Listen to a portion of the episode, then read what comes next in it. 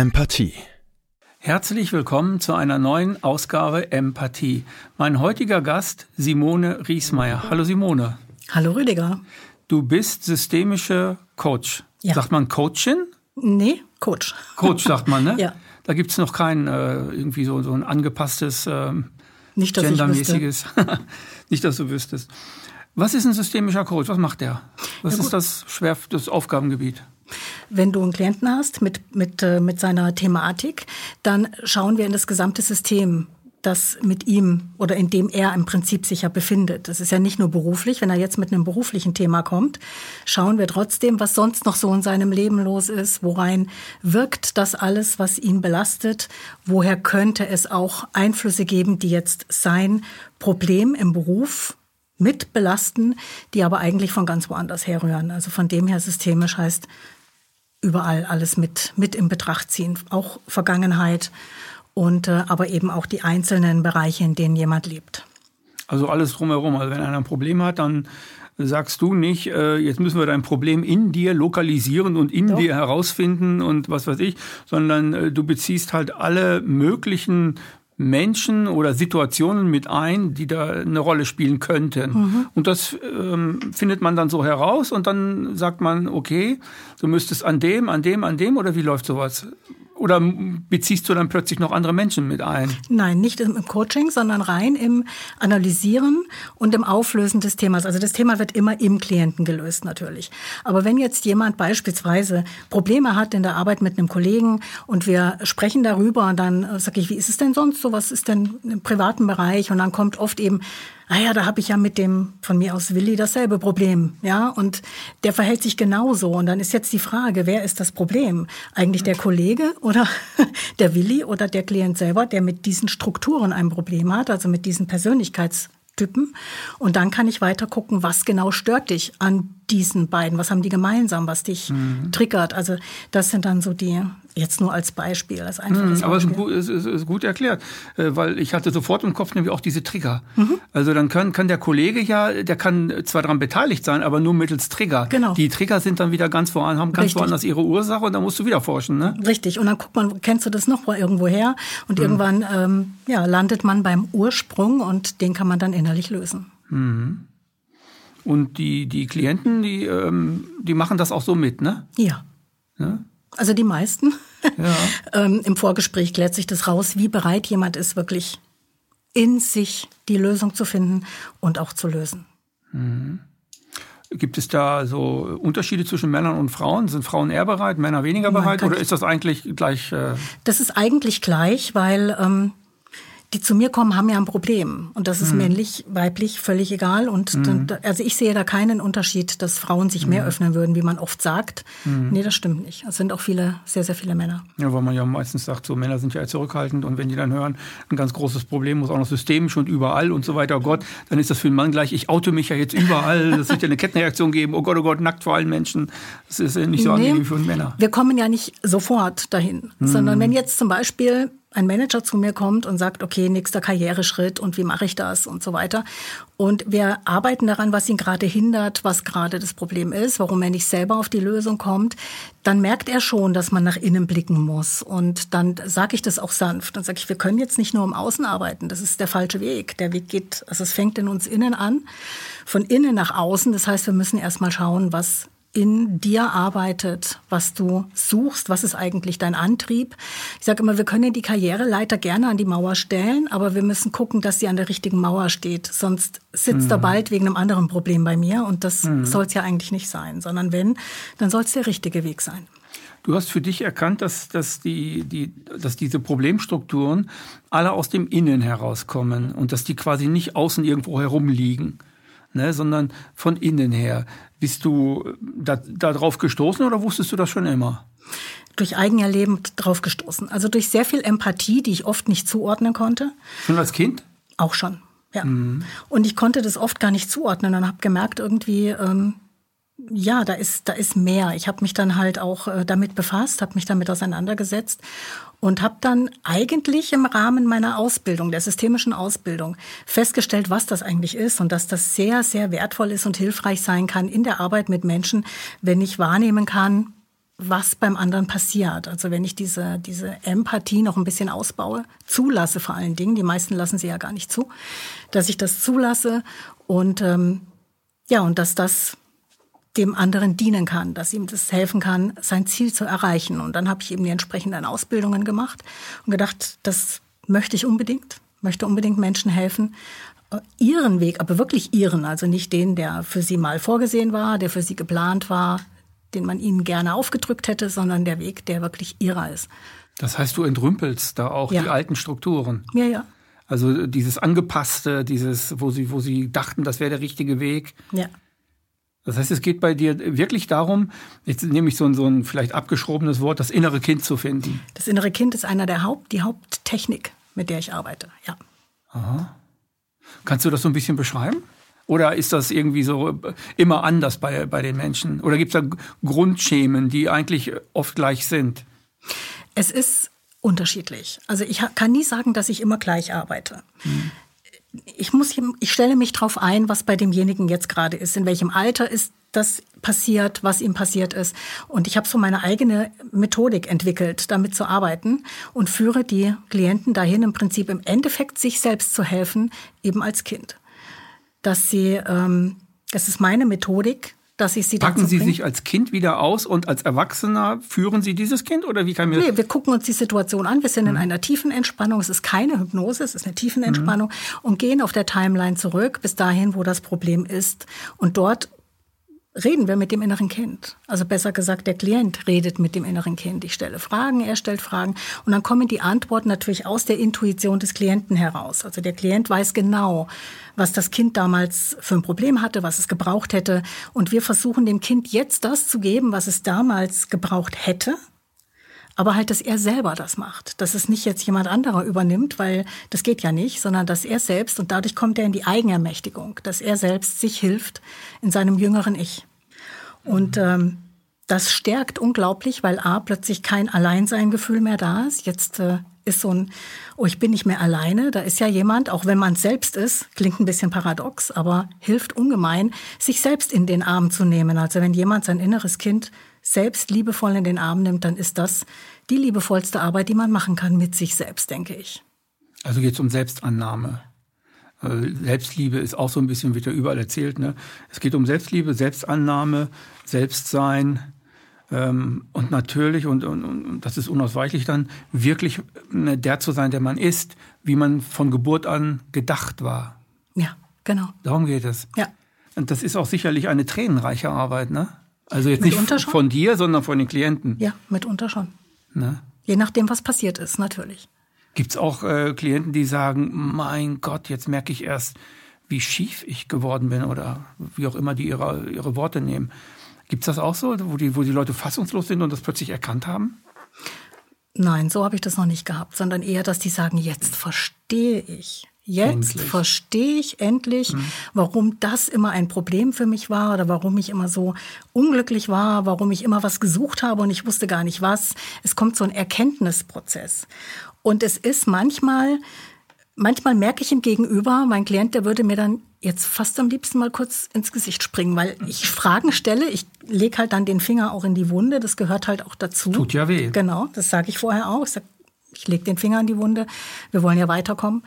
Und ähm, dann merke ich, jetzt, jetzt ist gerade so die Grenze und dann freue ich mich, weil ich weiß, gleich haben wir es. Mhm. Noch einen kleinen Moment und dann ist er durch. Und so ist es dann auch. Und dann kommt eine Freude im Gesicht, diese, diese Erkenntnis, diese ähm, Erleichterung, dass man jetzt endlich verstanden hat, was passiert ist. Es ist wie als wenn der, der Drops von oben nach unten fällt, ja, also von der, vom Verständnis ins Gefühl.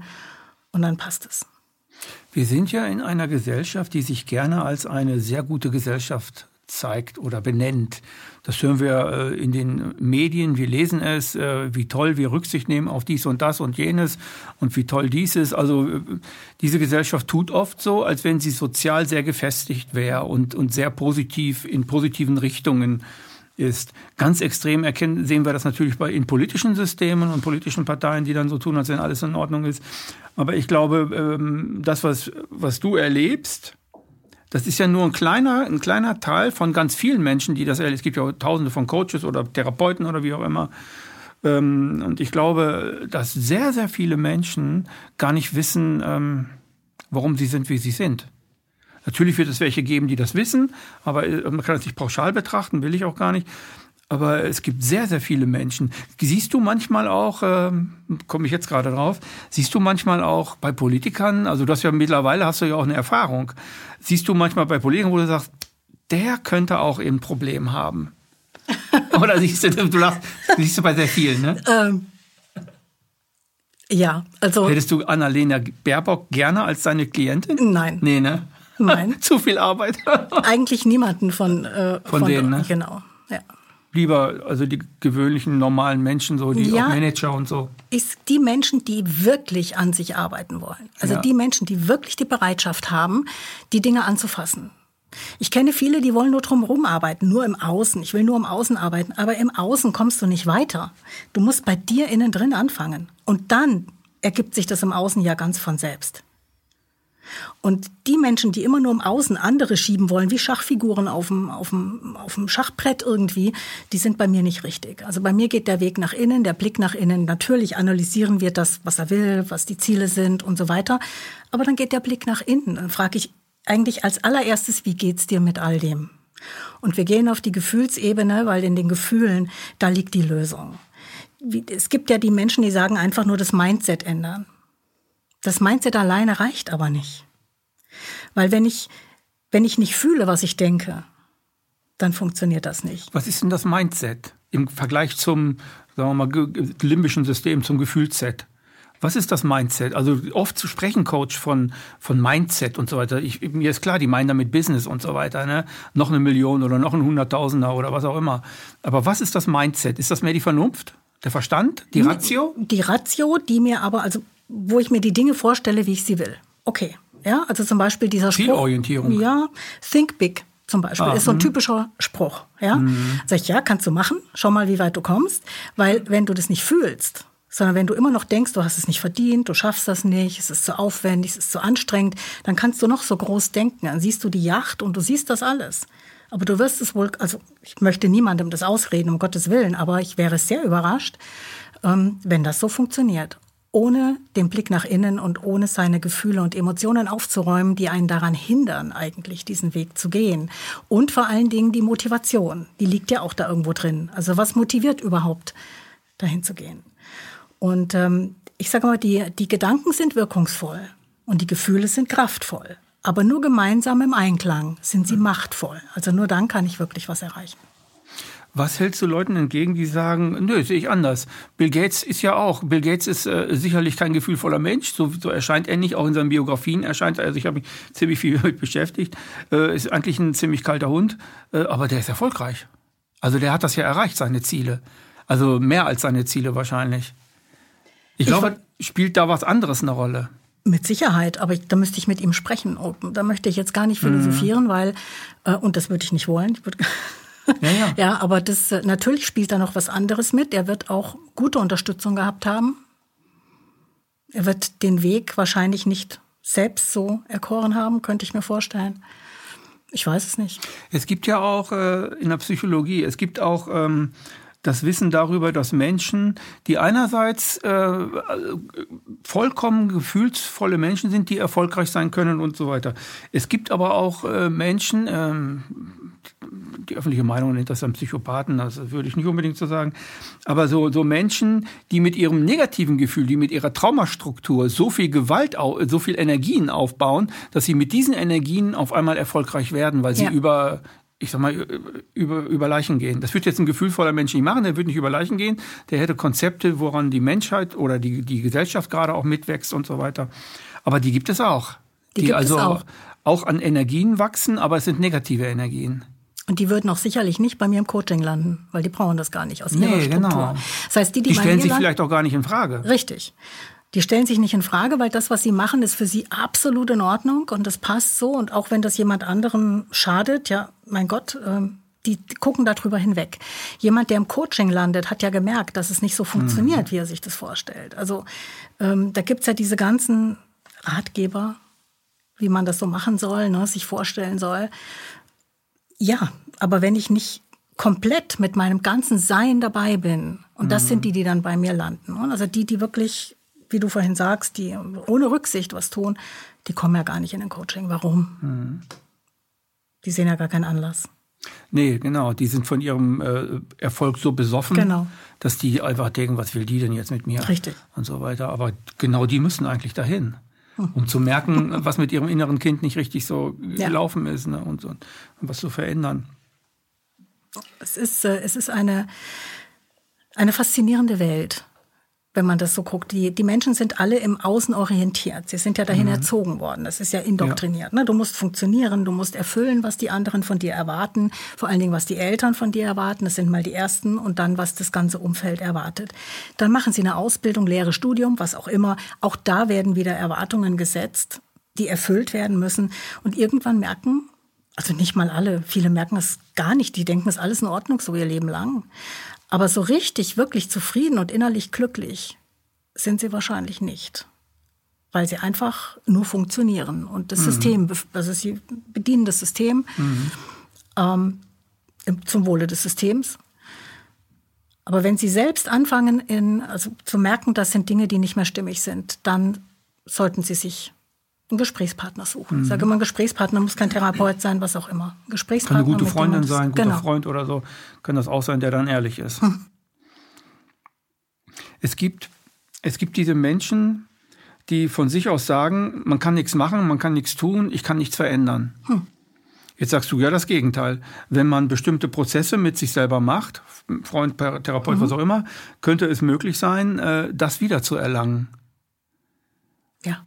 Müsste man das nicht eigentlich ähm, Kindern schon beibringen? Sollte man. Also müsste der Kindergarten nicht ganz anders funktionieren. Also der Kindergarten, wie heißt ja Kindestagesstätte oder wie heißt das? Beides Kindergarten, Kindergarten ist, glaube ich, schon, schon irgendwie. Doch, Kindergarten, kind, äh, Tagesstätte sind sie Tagesstätte. ja länger. Das, ja, das sind die Kinder meist länger. Im Kindergarten nur bis Mittag. Ich glaube, ja. Kindertagesstätte sind sie länger. Aber die, die müssten ja eigentlich schon was ganz anderes mit den Kindern machen. Ja. Die Eltern natürlich auch. Mhm. Ja, machen sie aber nicht. Es würde nicht das ist ja, es würde nicht das System bedienen. Sag Aber ich, ich glaube, mal. es auch, es gibt doch noch, es gibt doch, also wenn Kinder auf die Welt kommen, mhm. dann geht die ersten, sagen wir mal so, die ersten anderthalb, zwei Jahre alles gut, Kind an der Brust. Wenn die Mutter eine, eine Mutter ist, funktioniert das. Papa ist erstmal außen vor, der kann organisieren dies und das, damit es der Frau gut geht und dem Kind gut geht. Ähm, und dann fängt das Kind an zu krabbeln. Mhm es packt hierhin, es packt dahin und die Eltern sagen, nein, das nicht, nein, das nicht, nein, mhm. das nicht und dies und das. Und dann orientiert sich das Kind. Kinder lernen sich zu orientieren an dem, was Papa und Mama gefällt. Das nennen Kinder im Inneren dann Liebe, ja. Zuneigung. Und Papa lacht, Mama lacht und dann macht er du du und er macht du du und dann mache ich das lieber nicht und so weiter. Und so ist eigentlich unsere ganze Gesellschaft aufgebaut. Das geht ja im Kindergarten so, das geht in der Schule nicht, nicht, nicht anders. Nur wenn du die Noten hast, wenn du die hast, nicht. Also wenn du selber deine eigenen Potenziale in die Schule bringst, sagt der Lehrer sechs sitzen oder was weiß ich was alles. Mhm. Und nur das, was, was, was Mama und am Anfang Mama und Papa äh, gefällt, aber dann auch der Gesellschaft gefällt. Dahin orientieren sich die, die oder entwickeln sich die Kinder zu Erwachsenen und haben dann natürlich auch so ein äh, emotionales Konzept oder so ein sozial-psychologisches Konzept oder so weiter. Das ist ja auch Teil des Ganzen. Also das hat ja auch damit zu tun, dass die Kinder oder die dann erwachsenen Menschen ein völlig schiefes Haus in sich selbst haben, glauben aber natürlich, sie haben ein, ein gerades Haus, weil ich habe Summa Cum Laude, was willst du? Ich mache jetzt gerade meine Doktorarbeit, was willst du denn? Ja. Also man, ne, dieses innere Kind könnte man ja schon von klein auf ganz anders in die Welt schicken. Sogar viel besser, weil die Kinder die Fantasie ja noch haben. Genau. Bei einem Erwachsenen muss ich im Coaching das meistens erstmal wieder anregen und muss sagen, jetzt stell dir mal vor, du siehst dieses Kind ja wie, ich soll mir das vorstellen. Ja? Und dann wirklich diese Perspektive zu wechseln und in diese Fantasiewelt reinzugehen, dass man sich zurückerinnert, aber mit Bildern. Die meisten haben ja im Alter von drei, vier, fünf, sechs gar keine echten Bilder, wie das aussah, sondern da ist dann die Fantasie, die ihnen das aber nach ihrer Struktur und nach ihrer Erfahrung natürlich vorgibt, die Szene. Und äh, da müssen sich viele erst wieder reinfinden. Während Kinder, wenn ich mit Kindern arbeite, die sind da ja flugs drin. Ja. Mhm. Also das geht mit Kindern ganz schnell. Die bauen das auch sofort weiter. Ja, die natürlich. machen daraus richtig was. Ja, ja.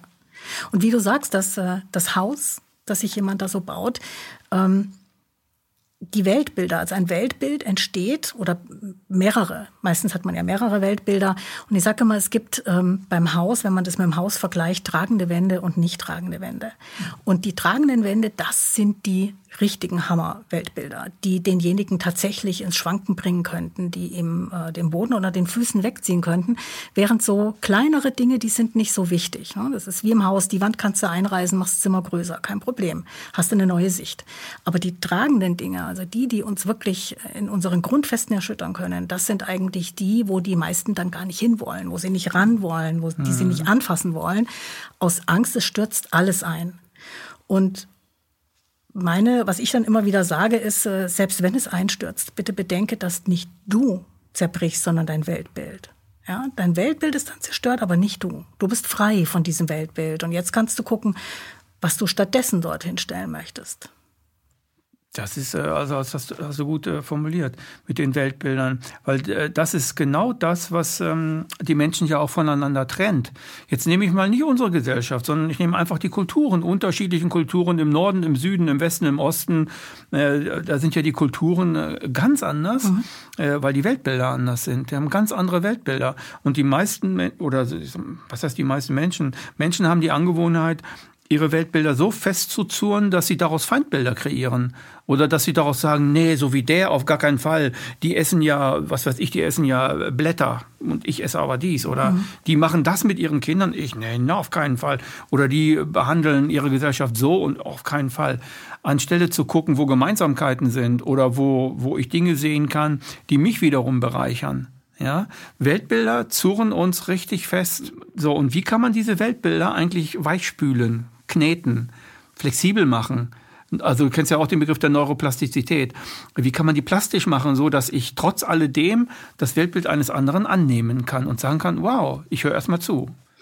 Indem ich die Menschen, also du musst in dir gefestigt sein, damit du weißt, dass selbst wenn dein Weltbild völlig falsch ist, dir nichts Schlimmes passiert mhm. sondern dass sich das eher befreit. Dann kann man den anderen auch eher in seinem lassen und sagen, ja, wenn seins vielleicht das Richtige ist, ich weiß es nicht, ich höre mir das mal an, ich lasse den mal so, ich rede mal mit dem, wie macht er das, wie sieht er das und vielleicht ist ja was Spannendes für mich dabei, vielleicht kann ich es ja adaptieren mhm. oder Vielleicht übernimmt der ja auch was von mir, vielleicht ist es auch gar nicht nötig und wir können einfach so miteinander leben.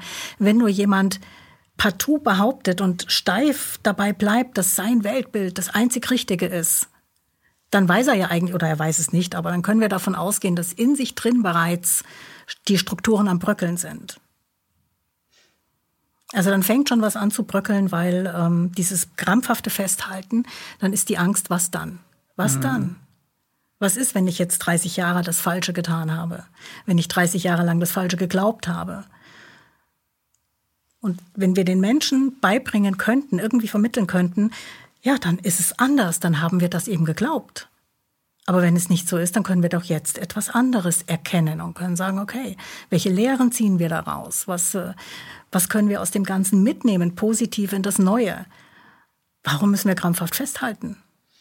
Genau das ist die Frage. Warum müssen, warum müssen so viele Menschen krampfhaft an ihren Weltbildern festhalten und, und, und, und ähm, sagen, das ist jetzt richtig, das ist das einzig Wahre oder so. Warum, äh, was unterscheidet den Menschen, der sagt, ich habe aber fünf, sechs verschiedene Weltbilder und sie alle müssen überhaupt nicht stimmen. Ich habe damit kein Problem. Du sagst es äh, eben gerade, äh, das seien starke Menschen. Also ist das eine Stärke? Man sagt ja auch, Fehler zuzugeben ist eine Stärke. Ja. Das wäre ja so etwas wie, mhm. mein Weltbild ist nicht okay. Äh, danke dafür, dass du mich jetzt da eingewiesen hast und gesagt hast, so und so, durch dich habe ich jetzt gelernt, so und so ist es. Das sagen die meisten Menschen nicht. Die meisten Menschen machen, oh, was willst du denn und so weiter. Ne?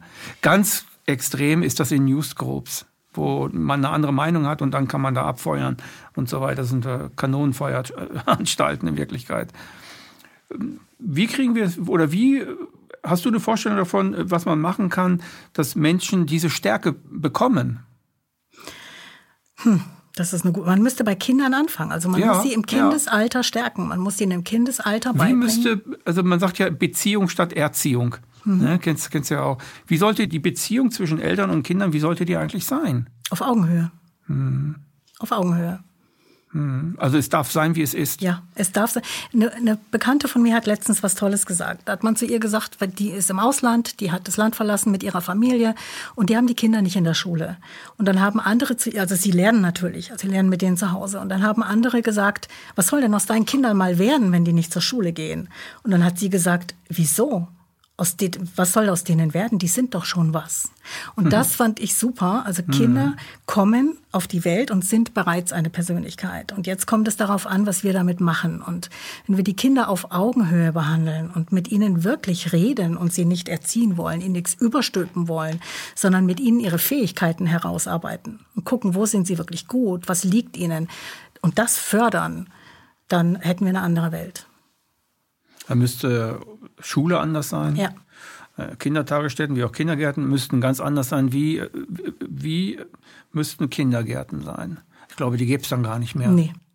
Ne, die, die würden sich nicht. auflösen, weil die Eltern äh, das auch toll finden würden, plötzlich, was sie mit ihren Kindern machen. Sie würden das ja miterleben. Sie wären, äh, sie wären viel tiefer verbunden, glaube es, ich. Die, die Kinder würden viel mehr im familiären Verbund bleiben mhm. beim Aufwachsen. Die würden gar nicht fremd erzogen werden. Auch nicht vom Zumindest, Smartphone. Genau. Zumindest bis zu einem bestimmten Alter.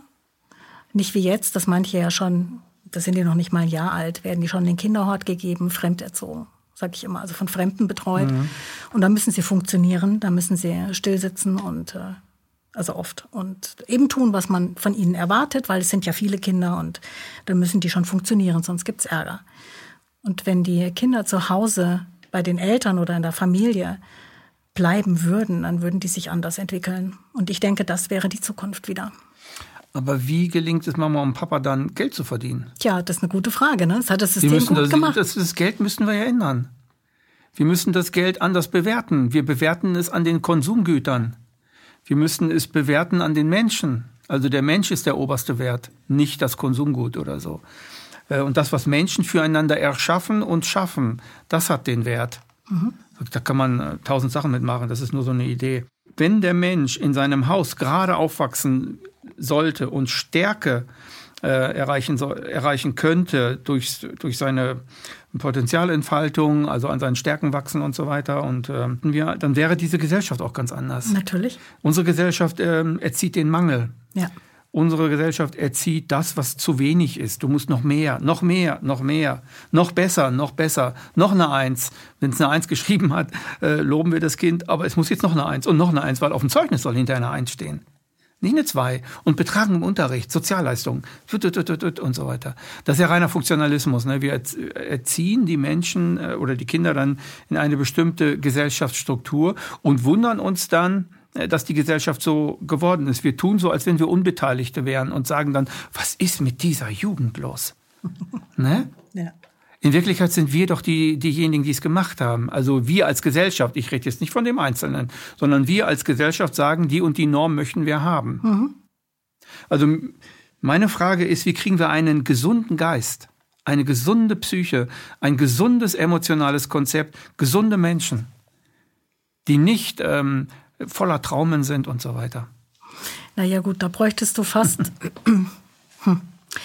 also wenn du bei den Kindern anfängst, wenn das wirklich möglich wäre, ich sage jetzt mal, wenn es so möglich wäre, mhm. dass genug Geld da wäre, in Anführungszeichen, dass zumindest ein Elternteil bei dem Kind bleiben kann, bis es soweit ist, dass wir sagen, jo, jetzt wäre eine gemeinsame Unterrichtung in bestimmten Dingen, die dem Kind Spaß machen, vielleicht sinnvoll, dann eben mit Freunden und wir begegnen den Kindern auf Augenhöhe. Das wäre der Anfang, aber das ist halt schwierig. Wir waren da ja schon mal, wir sind da ja, ja weg.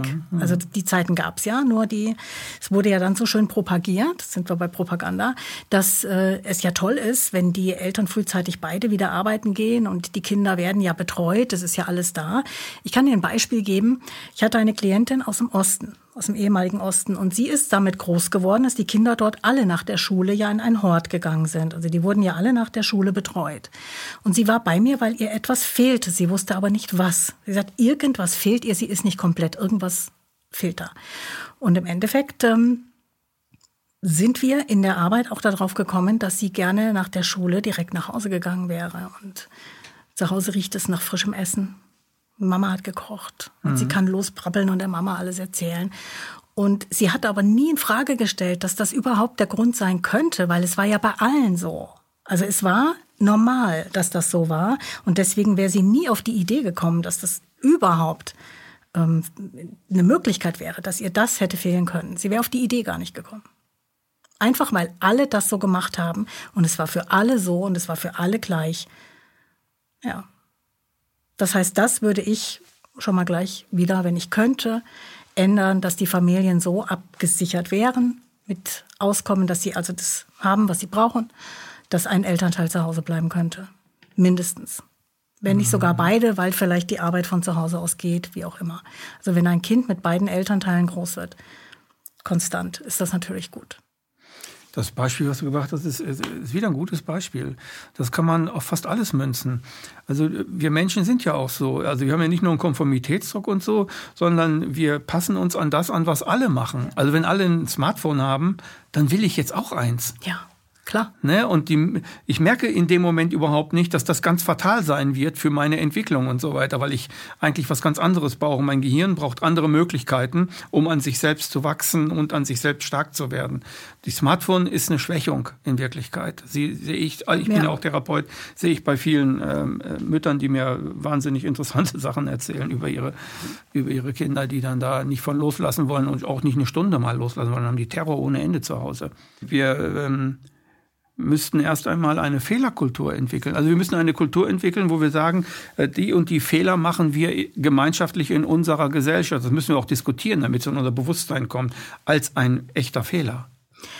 Das ist ja ein Grund mit, warum wir bei, bei Next Level auch jetzt diese Arbeit machen, die wir da machen zum Beispiel. Ne? Dass wir die Aufklärungsarbeit machen, um den Menschen zu zeigen, wie sehr sie mitgelaufen sind bei etwas, das sie, also man hat sie ja über den Tisch gezogen.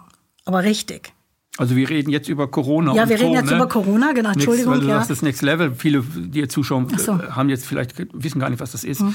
Also äh, was machst du bei Next Level? Ganz kurz, weil wir wir hinterfragen gängige Narrative und ähm, mhm. decken Fehlerquellen auf und so weiter. Wir hinterfragen und äh, machen wissenschaftliche Arbeit. Mhm. Also zum Beispiel ist eins unserer Kernthemen die Virenexistenzfrage, dass wir sagen, es wurde noch niemals nachgewiesen, es gibt keinen Beweis für ein pathogenes Virus bisher und wir versuchen das den Menschen nahezubringen und zwar wissenschaftlich. Also wirklich wissenschaftlich belegt, weil die meisten ja vom Gefühl weg sind und sind im Kopf und können dann auch nur über diese Ebene erreicht werden, mhm. dass wir ihnen sagen, also hier fehlen die Kontrollen, hier ist es nicht gemacht. Hier, also wirklich diese, diese ganzen Fragen analysieren, gehen aber auch in Richtung Persönlichkeit. Also das ist das, was wir eben auch machen, wo dann eher meine, das ist eher meine Sparte, wo es um das Thema Emotionen geht, Fühlen geht, wieder zu sich zurückfinden, Entstehung und Heilung von Krankheiten wenn auf der einen Seite es zum Beispiel keine Viren sind, die uns krank machen, was macht uns dann krank, ist die typische Frage. Und äh, da kommt natürlich dann auch Entstehung und Heilung von Krankheiten. Und auch da entsteht alles in uns. Und mhm. das ist so diese, die Arbeit, die wir machen, ein, ein Konzept, ein, ein Paket, die, ähm, ja, um die Menschen im Prinzip dahin zu führen, wieder selbst selbstkritisch zu werden, mhm. eigenverantwortlich zu werden. Und wenn sie eigenverantwortlich sind, wenn wir ihnen die Angst nehmen können, das ist das Hauptding. Die Angst ist es doch, die die Menschen mitmachen lässt. Die Angst ist es, Angst vor Ausgrenzung, Angst vor Krankheit, Angst vor was auch immer. Die Angst ist aber auch, ähm, ich, ich merke das auch bei ganz vielen, wenn ich in die Diskussion gibt, gehe im Sinne von äh, wissenschaftlicher Nachweis von Viren, also wissenschaftlich. Und, und ich fange mhm. dann an mit wissenschaftlichen Sachen, nach fünf Minuten blocken alle ab. Fast alle blocken ab. Ganz selten findet das mal einer interessant und sagt so nach dem Motto, ich habe mein Narrativ, vielleicht äh, ist es ja falsch. das sagt niemand. Also das ist die Angst. Die Angst ist ganz fest bei Menschen, dass sie ihre Narrative verlassen müssen. Ja. Aber diese Narrative bohren sich so fest in den Menschen ein, dass sie im Grunde den Mensch beherrschen. Ja. Und sie merken diese Beherrschung, die diese Narrative auf ihn, auf sie selbst ausüben, merken sie gar nicht. Ich merke das auch ähm, äh, in Bezug auf politische Theorien, wie jetzt meinetwegen Marxismus oder wie auch immer die Theorien da alle heißen.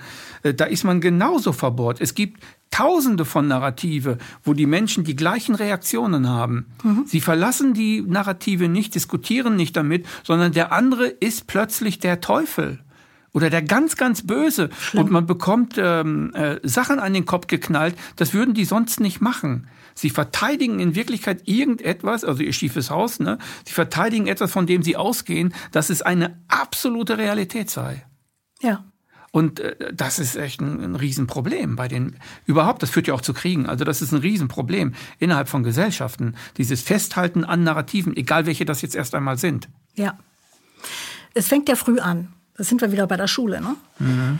Ich habe das noch kennengelernt, dass man in der Ecke steht, wenn man mal was macht, was man nicht darf. Ja, ich auch.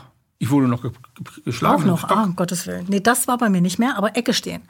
Einmal, nie wieder. Ich wollte das nie wieder. Dieses mhm. Gefühl, so angeschaut zu werden. Ja, das ist eine Demütigung, eine? absolut. Und die Schule arbeitet ja mit Bestrafungssystem, auch mhm. Notensystem, ne? und eben mit solchen Sachen. Das, das dürfen sie jetzt heute nicht mehr in die Ecke stellen, aber die haben schon andere Möglichkeiten. Und da merken ja zum ersten Mal die Kinder auch, wie es ist, ausgegrenzt zu werden oder von der Gruppe komisch angeschaut zu werden. Und das ist ein furchtbares Gefühl. Und das möchten sie nicht erleben. Und das geht weiter bis ins Erwachsenenalter.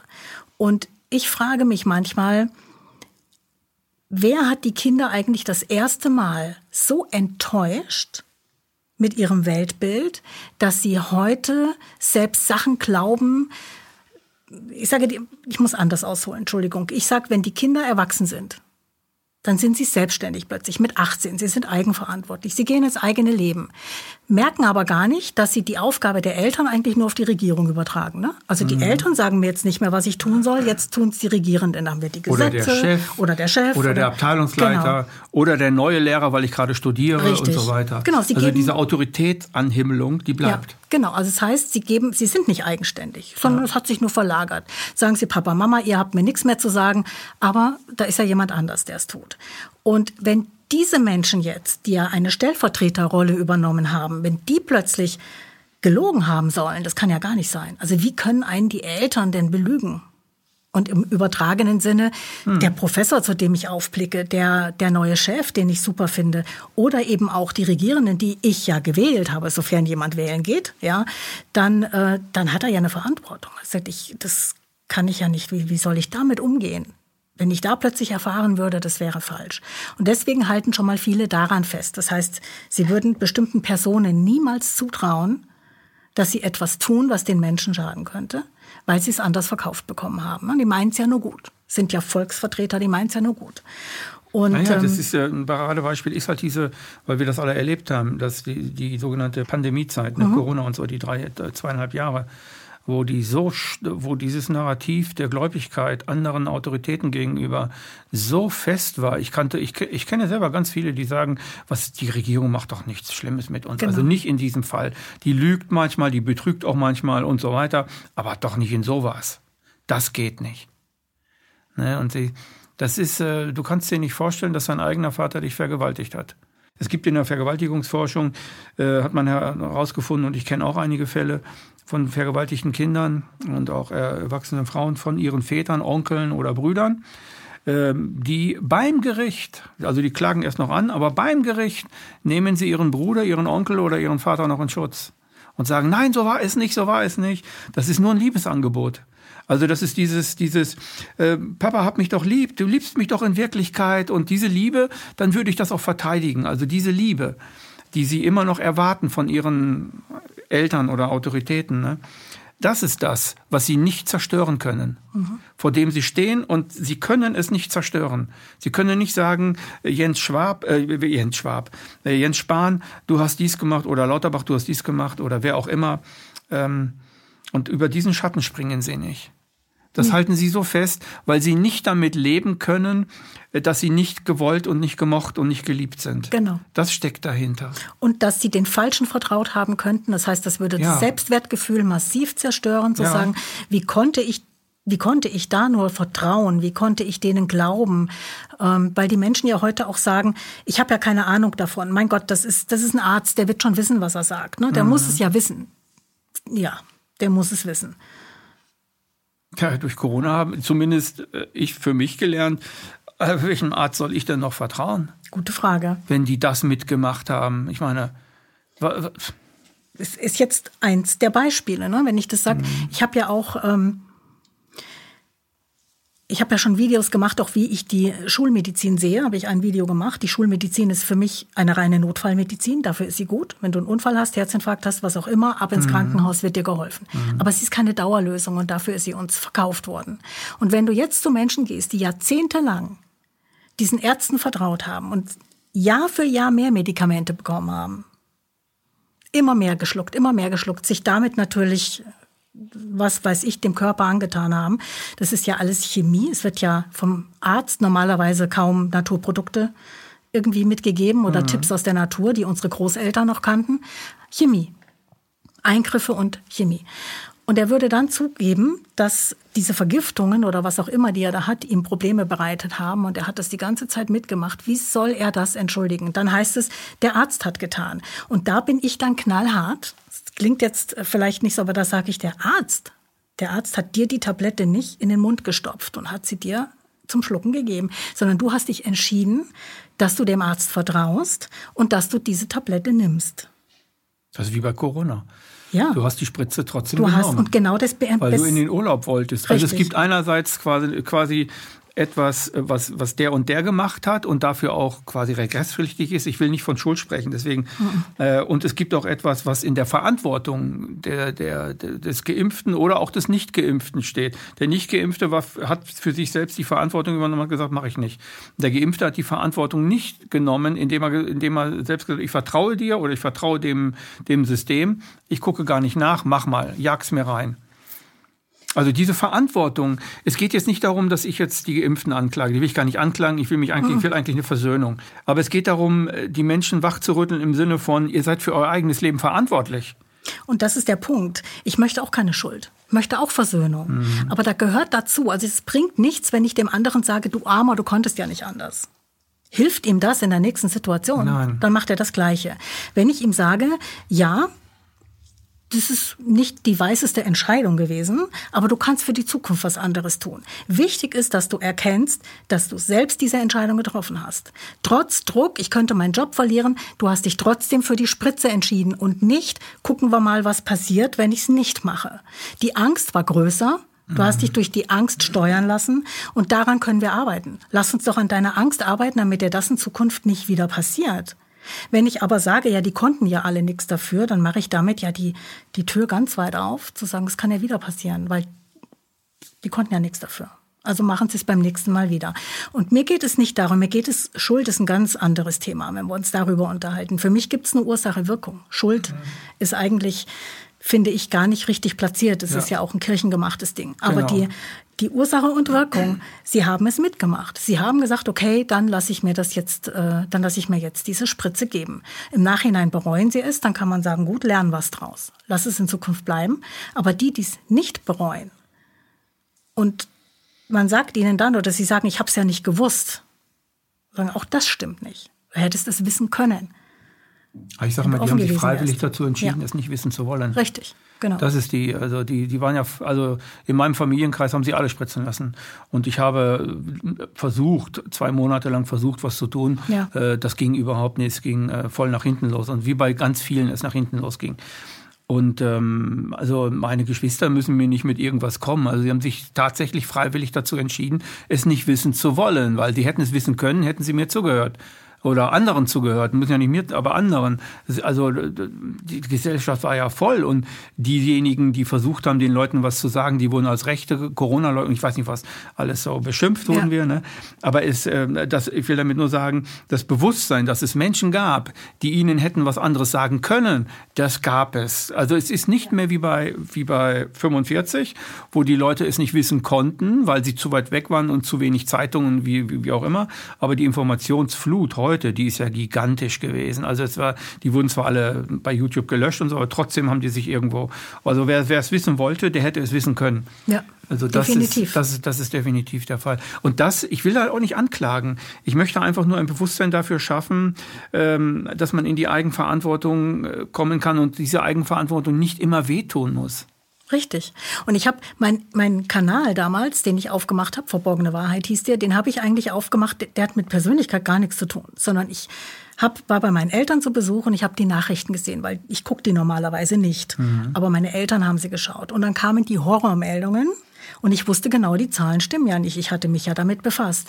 Und dann habe ich gesagt, okay, das geht nicht, ich muss da was machen. Und dann habe ich den Kanal eröffnet und habe die ersten Videos gemacht, indem ich die Statistiken auseinandergenommen habe und gesagt habe, wie sie wirklich sind und habe eben auch nachrecherchiert, wer hat was gesagt und so weiter. So ging das eigentlich los, dass ich in die Aufklärung bin, weil ich die Menschen in die Eigenverantwortung, also nicht bringen, sondern ihnen helfen wollte, sie wieder zu übernehmen. Für sich selbst verantwortlich zu sein und nicht nur zu glauben, was diese Mattscheibe da bringt, was die in den Nachrichten der Mainstream gleichgeschaltet, alles so schön da äh, im Einheitsbrei berichtet, sondern dass man da mal dahinter schaut und sich das anguckt.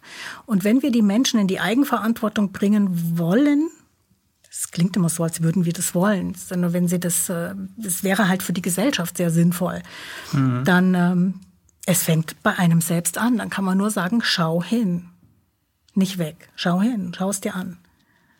Aber jetzt mache ich mal, äh, jetzt mache ich mal so einen kleinen Kreis, in dem wir alle auch nicht gut aussehen. Wir haben ja, also die Pandemie hat gezeigt, wo das alles hinführt. Also Marx hat schon geschrieben, äh, Marx hat geschrieben, also sinngemäß geschrieben. Und das äh, ist ein Satz, der mir immer im Kopf blieb, als ich ein junger Mensch war. Habe ich gedacht, stimmt das, stimmt das? Marx hat geschrieben, wenn die Produktionsgüter überall erreicht sind und die Leute keine Produktionsgüter mehr haben wollen, wird das Kapital den Menschen zum Produktionsgut machen. Das, hm. Mit Corona ist das geschehen. Mhm. Mit Corona ist der Mensch zu einem Produktionsgut gemacht. Die ganze Medizin ist ja, ja. in Anführungsstrichen, äh, geht das ja in die Richtung und so weiter. Ne? Jetzt haben wir aber alle dieses System mitgemacht. Nehmen wir mal bis 2019. Wir haben ja dieses System mitgemacht. Wir haben eigentlich alle oder mehr oder weniger auch davon profitiert. Wir haben nicht groß hinterfragt, was ist denn dieses System so komisch oder warum macht dieses System dies oder jenes, sondern wir haben ja profitiert. Also wir sind in den Urlaub gefahren, wir haben uns das Auto gekauft. Wenn irgendwas nicht richtig oder repariert werden musste, haben wir das ja gemacht und so weiter. Das ist im Grunde das gleiche Prinzip.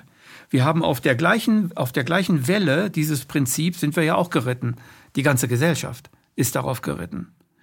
Also ich stelle jetzt die Systemfrage, ne, ist klar. Mhm. Äh, also das, das ganze System müsste eigentlich in Frage gestellt werden. Das ist in diesem Gespräch, finde ich, auch wunderbar rübergekommen durch die Erziehung, durch die Kindergarten und was müssten wir machen, damit die Menschen und so weiter. Und ich glaube, dass das ein im Grunde genommen ein sehr simples Prinzip ist. Das ist gar nicht so schwer, wie es sich anhört. Es ist nur so schwer, darüber nachzudenken, weil wir so mit diesem System verankert sind im Kopf, mit diesem schiefen Haus, dass wir, dass wir Schwierigkeiten haben, diese Konditionierung loszulassen. Ja. Stimme ich zu, voll und ganz. Ist so, ne? Ist so. Es ist so. Es ist, äh, wir haben das alle mitgemacht, natürlich. Der eine oder andere mehr oder weniger bewusst, gesagt, nur solange ich keinen Zwang habe, also klar, solange kein Zwang da war, dass man etwas ändern musste, konnte man sich's ja aussuchen. Also was mache ich mit, was mache ich nicht mit. Ja, also ich für meinen Teil ähm, Schulmedizin ist für mich schon lange durch mhm. und nur als Beispiel. Und ich habe die ganze Zeit auch schon in Vorträgen und so weiter die Menschen darüber informiert, dass das Ganze anders funktioniert, dass äh, da andere Ursachen sind. Es war aber nie also ich habe nie den, den, inneren Zwang verspürt oder Drang, vielleicht nicht Zwang ist falsch, sondern inneren Drang, das auch noch öffentlich so massiv in der, in der, ähm, in der Aufklärung zu tun, seit Corona. Weil da wurde ich, die, die Einschränkungen waren zu groß. Das war ein Booster für das uns, war, ne? Ja, absolut. Wir gehen mehr raus und so ja, weiter und sind ja. jetzt deutlicher. Jetzt müssen wir noch klarer werden, weil ich habe ja auch diesen ganzen Mist nicht mitgemacht. Ich mhm. bin aus den Geschäften geflogen. Klar, logisch, ja. Ähm, das sind alles Dinge, die mich dann dazu gebracht haben, das noch deutlicher den Menschen zu vermitteln. Da war natürlich Corona, was das betrifft, wie so ein Booster, hast du recht. Vorher hätte ich das weiter sanft in meinen Vorträgen und so gemacht und ähm, über, über eben Krankheit, Gesundheit, über Mensch, über wie du mhm. selber in die Eigenermächtigung kommst, wie du deine Bewusstseinsentfaltung selbst gestalten kannst, was du machen kannst, damit du bewusster wirst, innere Klarheit schaffen und so weiter. Ganz sanft über meine Vorträge, über meine Klienten. Und äh, so bin ich tatsächlich durch Corona es ist wie ein Schubser gewesen, das jetzt noch stärker nach draußen zu geben. Also ich, äh, Weil du die Gefährlichkeit noch, erkannt ja, hast oder ja.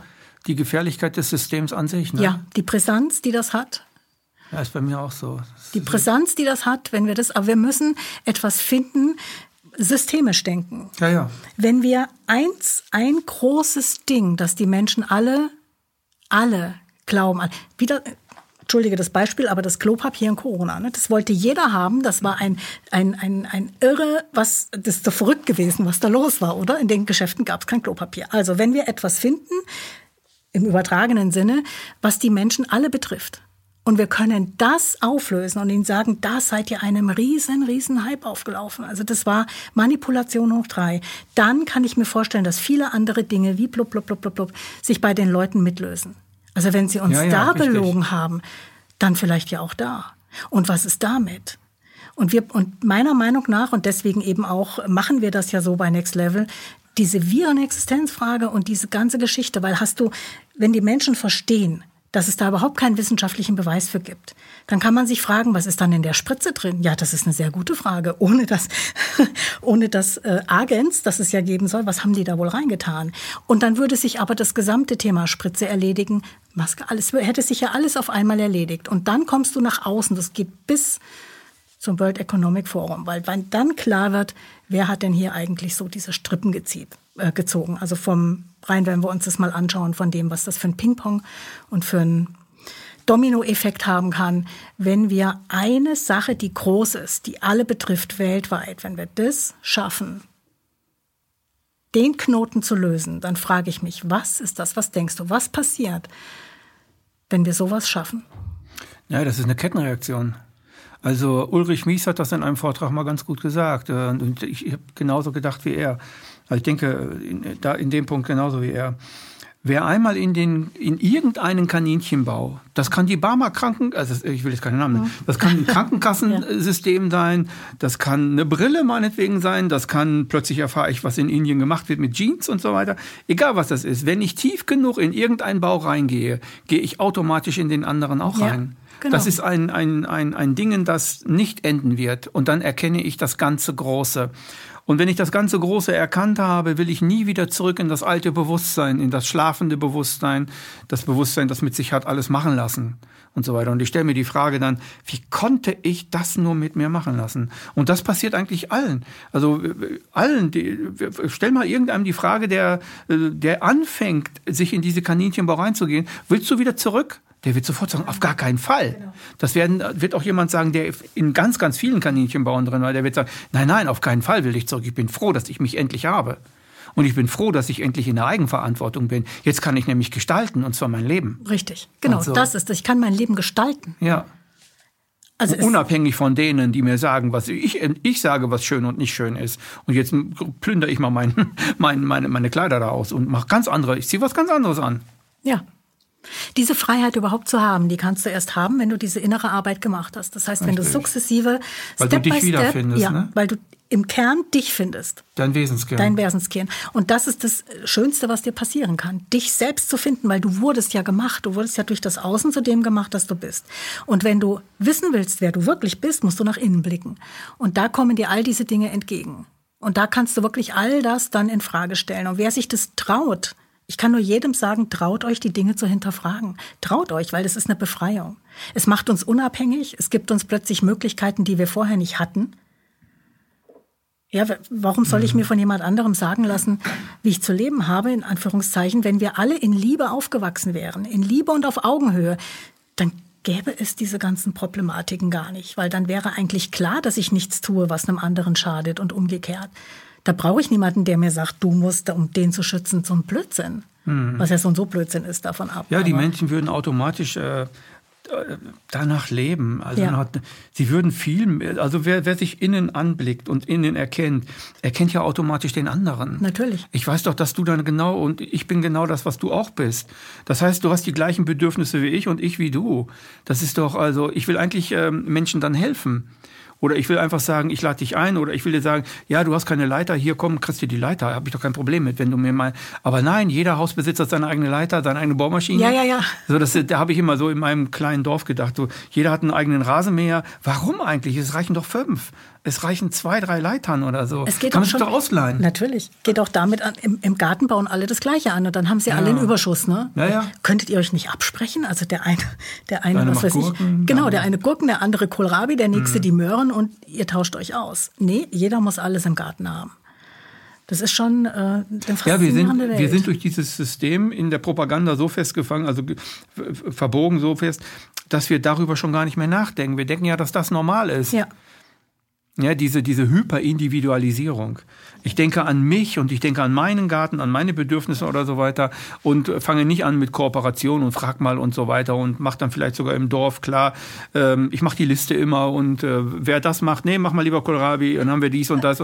Könnte man ja machen. Könnte man machen. Und sicherlich finden, finden sich ganz viele, die sagen, eine tolle Idee. Ja, wäre aber schon wieder einer, der es organisiert. Ja, Na, wahrscheinlich und, alleine. Und wo sich die anderen sagen lassen, was sie tun. Ja, ja, genau. Das, hätten wir es nicht wirklich geändert. Es geht darum, dass die nee. Menschen eigenverantwortlich sich, das, es könnte, also ich kann mir das schon vorstellen, dass es sich automatisch finden würde. Weil die Menschen, wenn sie ihre Begabungen leben, wenn sie das leben, was sie gut können, dann sagt der eine, hey, ich bin im Garten gut, komm, lass mich den Garten machen. Der nächste, das würde von selber funktionieren. Ja, und äh, wir bräuchten dieses ganze Konstrukt nicht. Aber der Weg ist weit. Und es fängt aber trotzdem immer wieder alles in uns an, in der Bereitschaft hinzublicken und zu gucken, wo habe ich eigentlich meine Denke her? Wie bin ich zu dem geworden oder zu der geworden, die ich heute bin? Wo kommt es her? Was hat mich geprägt? Was waren die entscheidenden Erlebnisse? Ist da noch was zurückgeblieben? Immer wenn ich mich, wir hören ja auch nie auf, trotzdem, dass wir mit Menschen arbeiten und wissen, wir haben schon viel an uns selbst gearbeitet und uns begegnen immer noch Dinge, die uns triggern. Also mich zumindest. Ja, ja. Und wenn mich etwas triggert, dann frage ich mich immer, was ist da passiert? Mhm, was wurde angestoßen, weil ich möchte, dass mich sowas zukünftig nicht mehr triggert? Das ist für mich auch Freiheit. Genau. Ja. In der emotionalen Ausgeglichenheit bleiben können. Mhm ausgeglichen und in, in Ruhe und dass, äh, wenn sowas passiert, eigentlich mit einem liebevollen Verständnis lächeln können und sagen ja, danke. können. Dass ich das jetzt sehen durfte. Ja, und äh, ich verstehe den anderen, dass er in seinem Dilemma festhängt. Mhm. Aber mich triggert es nicht mehr. Und dann habe ich doch viel mehr Verständnis, viel mehr Möglichkeit und viel mehr Erkenntnisspielraum, wenn ich in mir aufgeräumt bin. Mhm. Das ist doch etwas, was man, kannst du doch keinem schenken. Es muss jeder selber Letztlich ist, letztlich ist das Bergen des eigenen Kindes in Liebe die, die, äh, die Lösung. Das ist eigentlich die Schlüsselarbeit. Ja. So die zentrale, die zentrale Aufgabe, ähm, die gemacht werden, ja, sollte, könnte, müsste, ne? vom, vom eigenen Willen her. Es geht bei vielen schon los, dass sie eine traumatische Geburt hatten. Da geht's ja schon los. Dann hast du schon das erste Trauma, das dich dein Leben lang in irgendeiner Form belastet. Auch das Geburtstrauma kannst du lösen mhm. rückwirkend, damit dich das später nicht mehr belastet. Und all das, was den Menschen passiert ist, lässt sich in nicht das Geschehene, du kannst das Geschehene nicht rückgängig machen, aber das, was es in dir festgesetzt hat. Und an Verhalten auslöst. Genau, und an Verhalten dann in Zukunft auslöst, an Reaktionen. Du, du agierst ja nicht, du reagierst ja nur in mhm. diesem Moment. Das kann man ändern, damit man in Zukunft ähm, ja, losgelassen und, und, und frei davon sein kann. Redner, die plötzlich auf der Bühne frei reden, obwohl sie vorher wahnsinnig aufgeregt waren immer und, und, und angespannt. Wenn sie den Grund gelöst haben, warum sie da so hyper, also ein bisschen Nervosität ist ja normal, aber kaum ein Wort rausbringen, das kann man lösen damit sie in Zukunft befreiter auf der Bühne stehen. Das muss der Mensch nur erfahren. Sie müssen es einfach wissen, dass das geht und die Bereitschaft haben, und jetzt höre ich wieder viele, die sagen, ja, ich brauche das nicht. Bei mir ist das nicht und hat mit, mit ja, meiner ja. Kindheit nichts zu tun. Ich mhm. hatte eine tolle Kindheit. Ja, klar. Jeder, wir hatten alle eine tolle Kindheit, hoffentlich. Viele nicht, leider. Aber irgendetwas ist trotzdem bei jedem passiert. Und wenn es nur was ist, was wir beobachtet haben. Es kann ja, äh, was ich erzählt habe mit diesem kleinen Kind, das dann mhm. groß wird und da nicht und hier nicht. Also lieber adaptieren an dem, was Eltern möchten oder nicht möchten genau. und so weiter. Das ist auch keine echte Liebe. Mhm. Dann wird das Wesen, das Kind selber nicht gesehen in dem, was es ist. Das fängt schon an. Aber alle finden das normal. Ja. Ich habe meinen Sohn auch so erzogen. Ich habe das nicht gewusst, zum Beispiel. Ich habe das damals nicht gewusst. Mhm. Und ich habe meinen mein, mein Sohn auf diese Weise erzogen, weil das völlig normal für mich war. Also ich erkenne in, also ich äh, habe in mir viele, viele, viele Sachen erkannt, aber in dem Moment, wo das so war, habe ich das ja nicht gesehen. Und ich glaube, das geht bei ganz vielen Menschen so, die sehen das ja gar nicht, weil man in dieser Tradition dessen ja lebt, ne? Und man denkt, ja, was die gemacht haben, bis zu diesem Satz, also habe ich nicht gemacht, äh, ein Klaps ins oder eine Ohrfeige hat noch niemandem geschadet. Also ich glaube, das hat jedem geschadet. Also da, da also Gewalt, das ist so, da, wo ich denke, nee, also da, da kommst du nicht mit klar. Aber dass man das Kind anhand der eigenen Bedürfnisse erzogen hat. Was ja schwierig ist. Oder wie, wie Hüter das so gut formuliert hat, das Kind zum Objekt machen. So machen wir alle Menschen zum Objekten. Mhm. Ne? Das ist ein Objekt meiner Bedürfnisse. Du bist da, meine Bedürfnisse und ich möchte jetzt das. Nein, ich bin selbst dafür verantwortlich. Wie es mir geht, dafür bin ich doch verantwortlich. Natürlich. Welche Gefühle ich am Tag habe mit mir selbst, dafür bin ich verantwortlich. Davor muss ich mich entweder schützen oder ich muss das so hinkriegen, dass die Gefühle kommen. Mhm. Und ich abends mit einem Lächeln ins Bett gehe.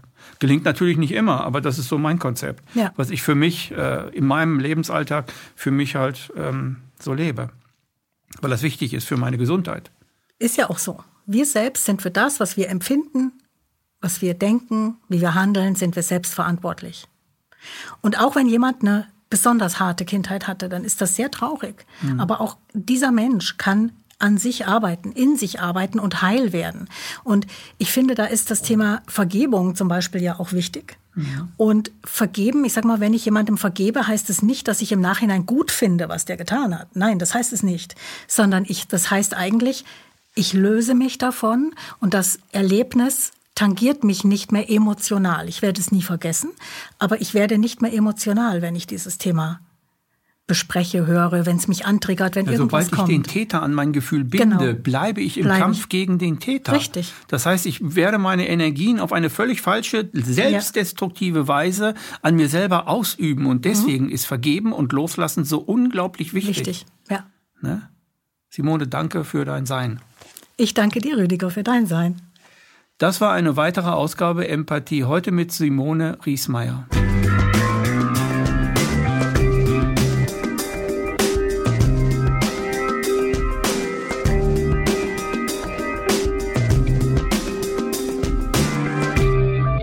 Danke, dass Sie Apolut eingeschaltet haben.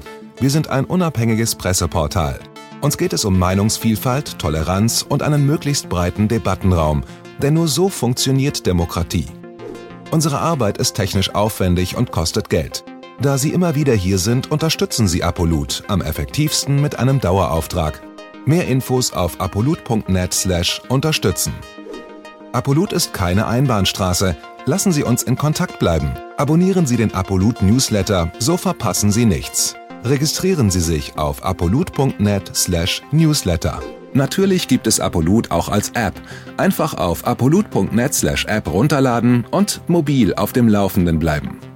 Apolut. Das denke ich auch.